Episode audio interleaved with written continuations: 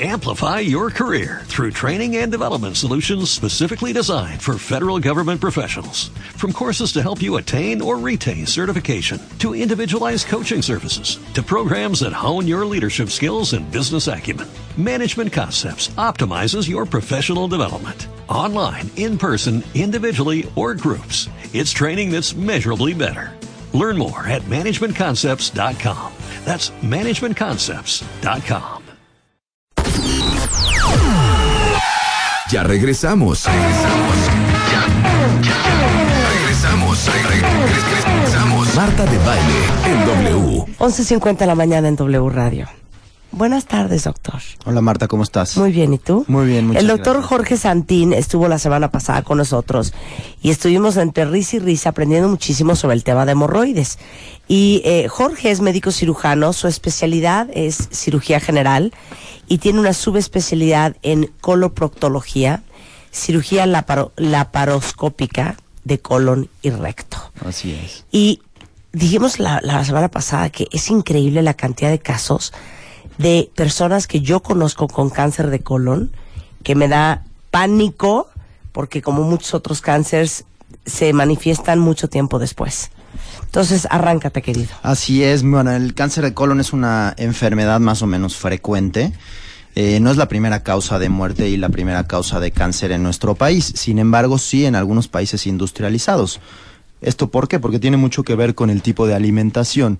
Mientras el país es más industrializado, menos fibra le quitan al alimento porque es más, más consumible, hay más grasas en los alimentos, hay más harinas, etcétera, y eso hace que haya mayores factores predisponientes asociado con el, eh, la obesidad, el sedentarismo, etcétera. Bueno, tercera causa de cáncer en el mundo y en México, oigan esto, es la sexta causa de muerte en hombres y la séptima en mujeres.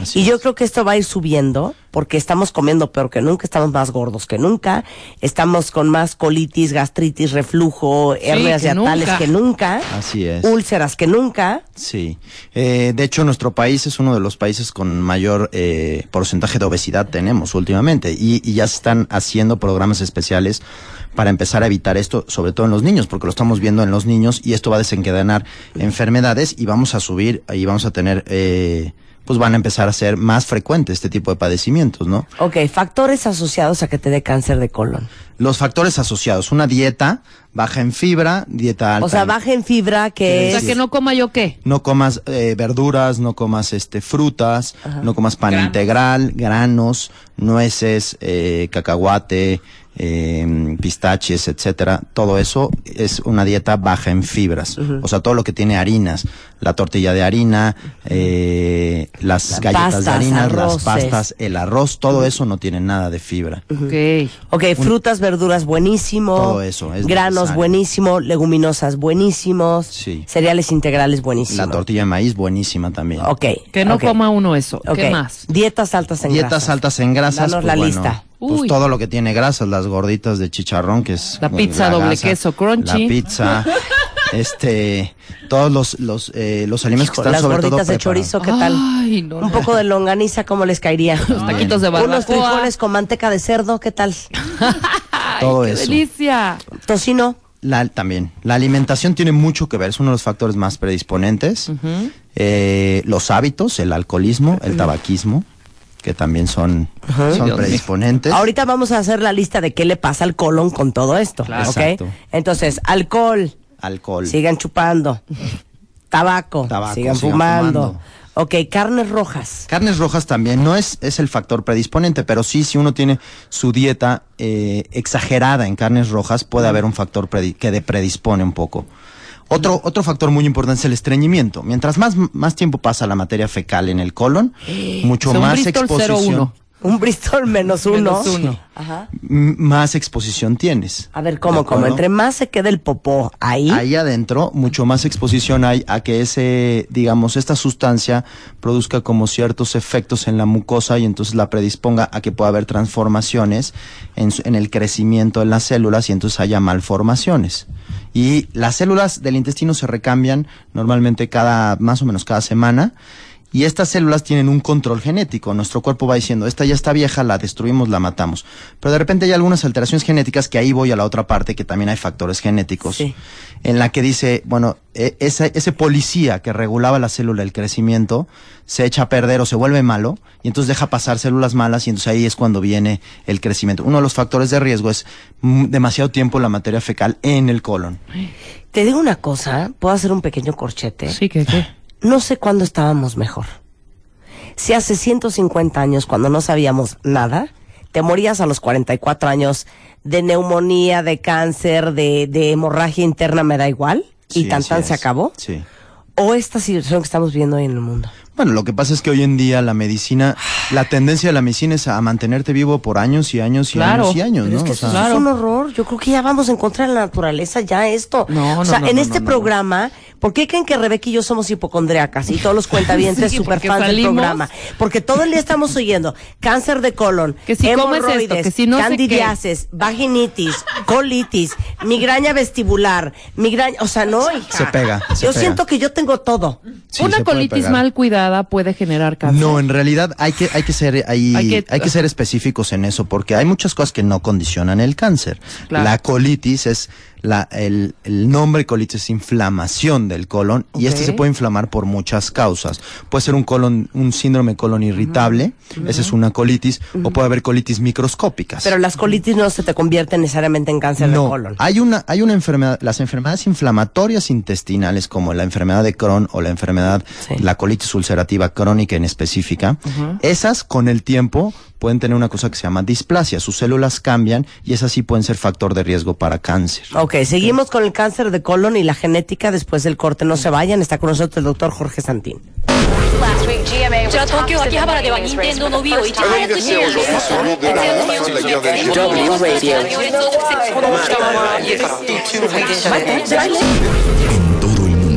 De Baile.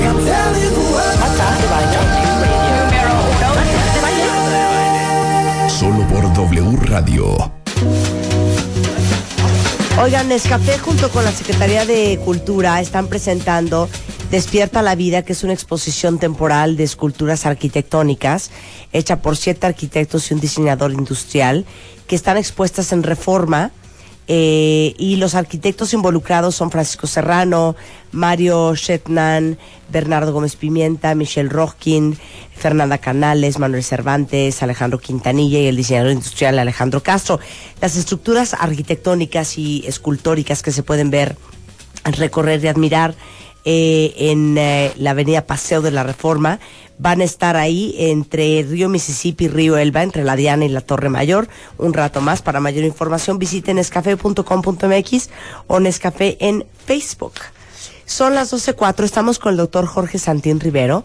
Él es eh, médico cirujano y tiene una especialidad en colon y recto. Y estamos hablando de cáncer de colon, porque a mí me horroriza que en México es la sexta causa de muerte en los hombres y la séptima en las mujeres. Y como en México tragamos como si no hubiera un mañana y comemos mal aparte, pues esos son algunos de los factores asociados a cáncer de colon.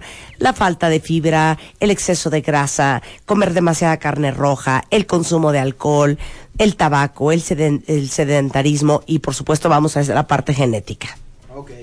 eh, un factor importante del cáncer de colon es hereditario y es genético. Eso quiere decir que en tus células puedes traer una mutación en algún cromosoma, que es el material genético de nuestras células, o esta, esta mutación se realiza cuando tienes exposición a los factores predisponentes que ya mencionaste.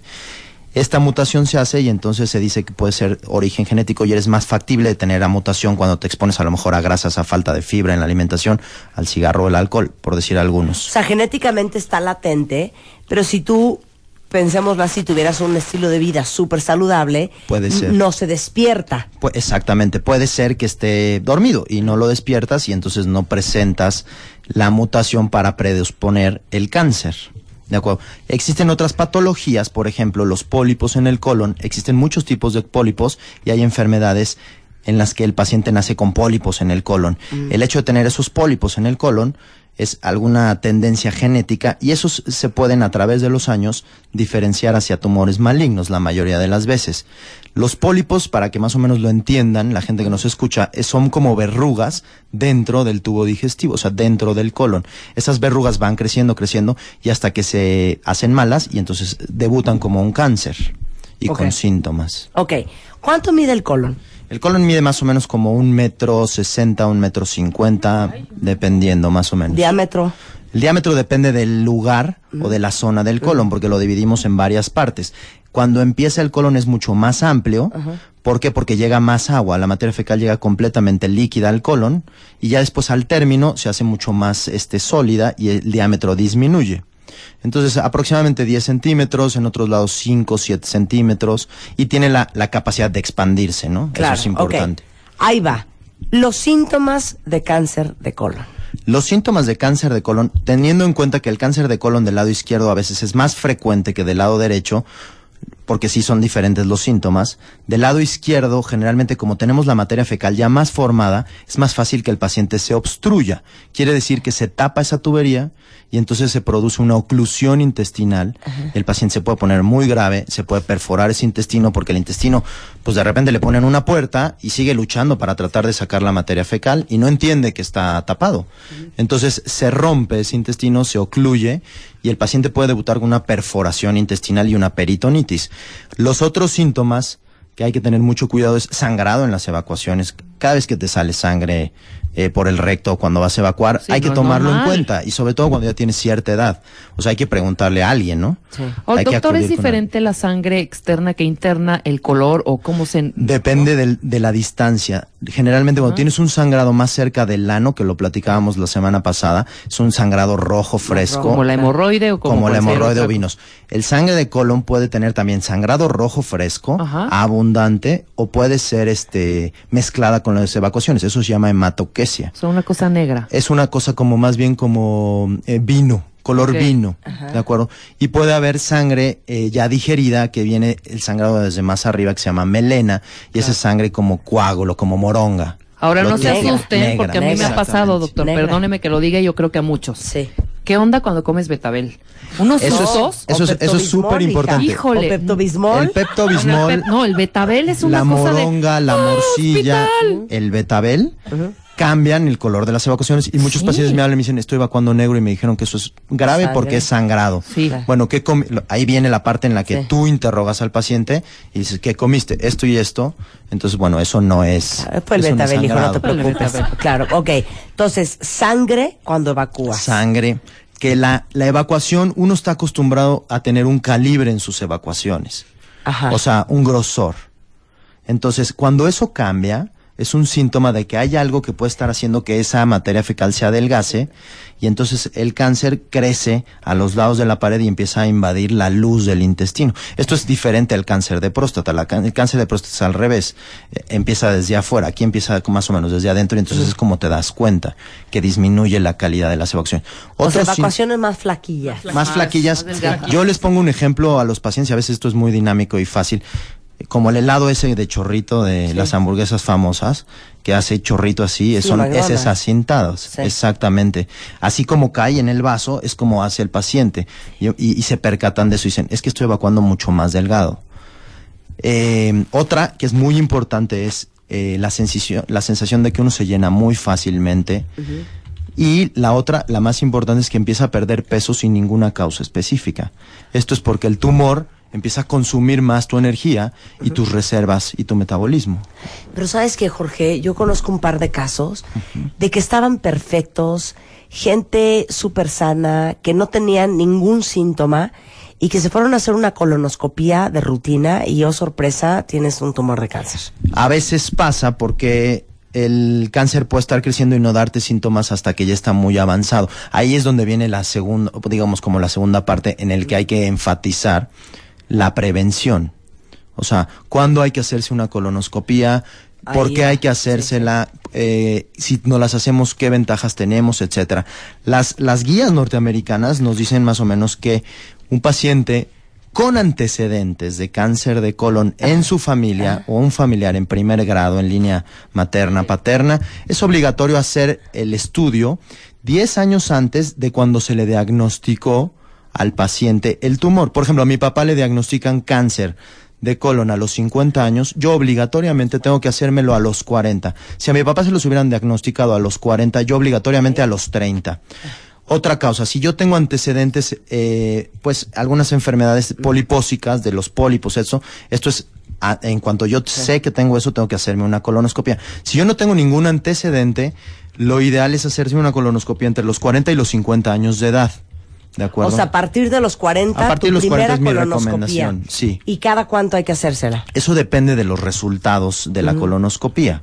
Porque a lo mejor si la colonoscopía está completamente limpia, o sea, yo no encuentro ninguna lesión, no encuentro nada, debo de hacérmela a los 10 años. Otra vez. Y si encuentro pólipos, si encuentro alguna lesión, si algún, dependiendo de eso y dependiendo de cuando yo hago la colonoscopía, puedo quitarte el pólipo, puedo quitarte la lesión, la mandamos a estudiar y a lo mejor es benigno, pero eso tiene cierto riesgo de malignizarse en el futuro. Y aparte es una estupidez la colonoscopía, igual que la endoscopía. Seguro. Te sedan un ratito, Y vámonos. Es 20 una- minutitos, te meten la cámara por arriba si es endoscopía. Endoscopía. Por abajo si es colonoscopía, Colonoscopía. te ven Ni todo tu siente uno. cuerpito. La, perdón que te interrumpa. La diferencia entre la colonoscopia y la endoscopia varía un poquito en que hay que preparar el intestino. O sea, una noche antes, una tarde antes, te tienes que preparar tu intestino en la colonoscopia. En la endoscopia tienes que llegar en ayuno. Pero en la colonoscopia damos un laxante bastante fuerte y lo vas a empezar a tomar una tarde antes y el estudio se te hace en la mañana. eh, tienes que llegar en ayunos, se te seda, eh, te duermes, no, no, no te acuerdas de absolutamente nada. Se hace el estudio, se introduce una un- Cánula. el colonoscopio. Bueno, no es una cánula, es un aparato que mide más o menos un metro sesenta, un metro setenta. Tenemos una camarita y por ahí podemos meter pinzas y tomar muestras, tomar biopsias. Terminas tu estudio y te vas a casa. Claro. Y eso es todo. Nada bueno, más. por favor, todos los que saben que hay historias de cáncer, de cáncer de colon en su familia, que tienen más de 40 años, por favor, háganse una colonoscopía, sobre todo a todos mis cuentaventes que son hombres, hombres y mujeres, pero los hombres que son súper rejegos para ir al doctor, de veras, no están escuchando este programa de casualidad. De hecho, yo tengo mi, mi cita para hacerme la colonoscopia este sábado, chulito. Me parece perfecto. Jorge Santín lo encuentran eh, justamente en el hospital ABC, aquí de Observatorio, el sí. Hospital Inglés de Observatorio. Eh, ¿Dónde te localizan? El teléfono es el 52720651 y terminación 55. Y les dejo mi correo electrónico que es drsantin.me.com. Muchas Pues gracias. Muchas gracias, Jorge. Un placer tenerte A ti, aquí. igualmente, gracias. Ahí luego les cuento cómo está mi, colo- Perfecto. mi, mi coloncillo. Tienes exactamente 140 caracteres para mandar un tweet a arroba Marta de Baile. Arroba Marta de Baile. Y si no te alcanza, mándanos un mail. Mándanos un mail. De baile arroba televisa punto com punto MX. Más Marta de Baile. En W. En W. Amplify your career through training and development solutions specifically designed for federal government professionals. From courses to help you attain or retain certification, to individualized coaching services, to programs that hone your leadership skills and business acumen, Management Concepts optimizes your professional development. Online, in person, individually, or groups, it's training that's measurably better. Learn more at managementconcepts.com. That's managementconcepts.com.